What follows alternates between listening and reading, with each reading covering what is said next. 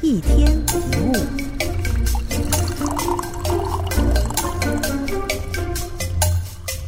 池塘里的两条鱼彼此难免碰撞，但大海里的两艘船碰在一起的几率则比较低。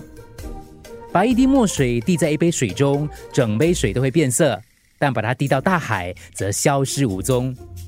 把一大把盐倒入池塘，很快就被稀释变淡。如果倒入一杯水中，当然很难喝得下去。有一对父子搭火车外出旅游，途中有位查票员来查票，爸爸因为找不到车票而受到查票员的怒言相对。事后，儿子就问爸爸了：“爸，你刚才怎么不骂回他呢？他很凶，没有礼貌。”这时候，父亲说了：“儿子啊，假如这个人能够忍受他自己的脾气一辈子，为什么我不能够忍受他几分钟呢？终身让路，充其量也只是百步而已。给人留一步路，好让自己的路越走越宽，因为说不定哪一天你也需要别人的原谅。那你可能会说，那不是纵容吗？哎，包容不等同纵容，包容是宽容，不计较，原谅别人的过错，但当然要有一定的限度啊，忍让过了头就变成软弱了。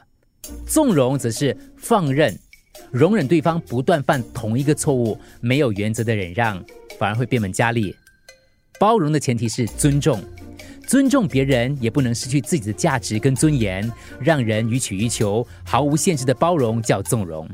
我们要学习宽容，但不要纵容。